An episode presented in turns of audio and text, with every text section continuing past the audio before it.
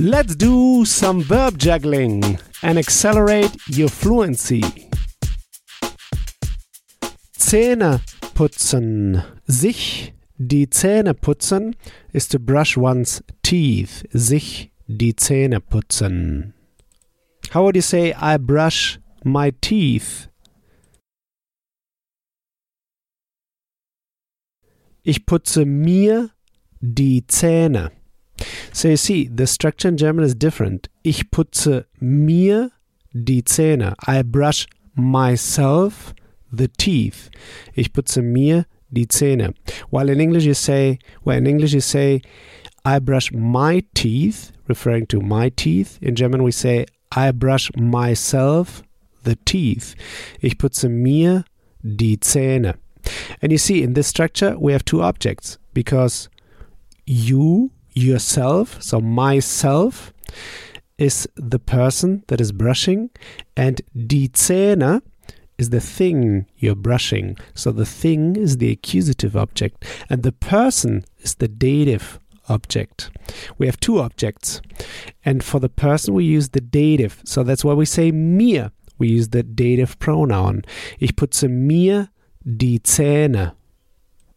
How would you say I don't brush my teeth?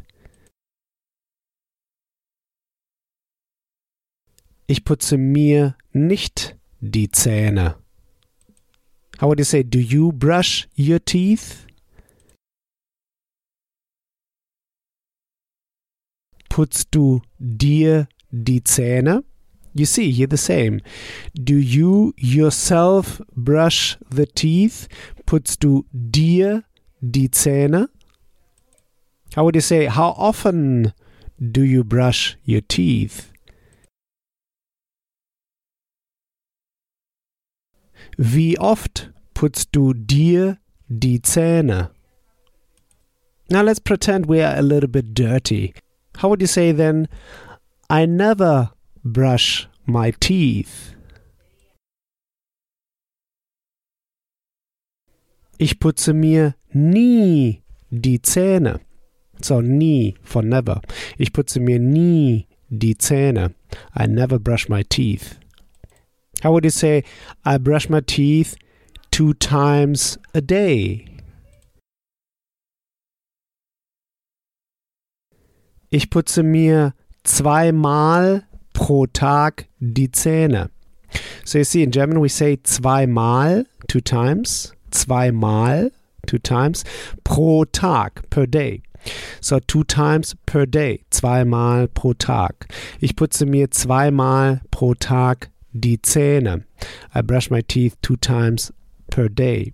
How would you say I brush my teeth three times per day?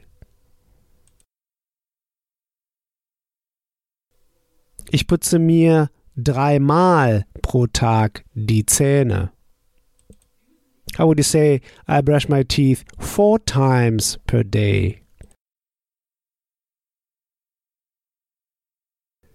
Ich putze mir viermal pro Tag die Zähne. And you can change things around. You can say, ich putze mir die Zähne viermal pro Tag.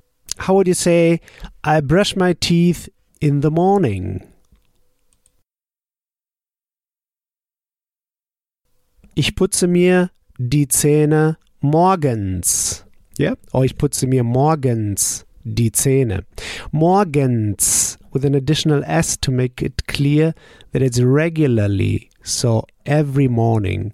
Ich putze mir morgens die Zähne. How would you say I brush my teeth in the evening? Ich putze mir abends die Zähne. How would you say I brush my teeth in the morning and evening? Ich putze mir morgens und abends die Zähne. Yeah? Morgens und abends. So every morning and every evening.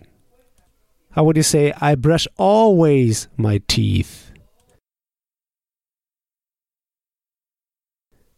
Ich putze mir immer die Zähne. How would you say, I brush sometimes my teeth? Ich putze mir manchmal die Zähne. How would you say in the past? I've cleaned.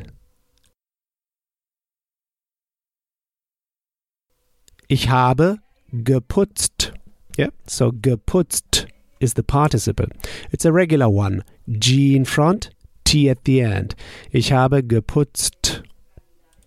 How would you say I brushed my teeth? Ich habe mir die Zähne geputzt. Yeah? And you remember, geputzt, the participle, kicked to the very end, the second part of the verb. Ich habe mir die Zähne geputzt. How would you ask, have you brushed your teeth? Hast du dir die Zähne geputzt?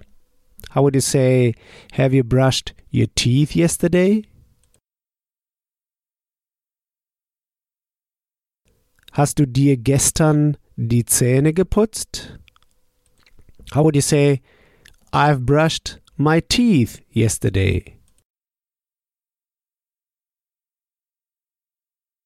Ich habe mir die Zähne gestern geputzt. How would you say, I didn't brush my teeth yesterday? Ich habe mir gestern nicht die Zähne geputzt. You see, while things are interchangeable, what we also keep fixed is the dative pronoun. So we say ich habe mir. You wouldn't say ich habe gestern mir. So pronouns come first because they refer to a person. Yeah, so it's important. They come first. Ich habe mir gestern nicht die Zähne geputzt. How would you say, when have you brushed your teeth? Wann hast du dir die Zähne geputzt? How would you say, why haven't you brushed your teeth? Warum hast du dir nicht die Zähne geputzt? Great! Next time we'll go through the verb einladen zu, to invite to. Einladen zu, to invite to. For example, to invite to a birthday party. Like when you say, I'd like to invite you to my birthday party. So here's what I want you to do now. Take this verb now and juggle it around. Build just three simple sentences, saying them out loud. Just three simple sentences. This will take you just one minute. In the next episode, you'll hear my take on this verb. So talk to you soon. Bis bald. If you want to get the script and translation of the key sample sentences I use in each podcast lesson, just head over to herrprofessor.com slash podcast and sign up to my newsletter at the top of the page.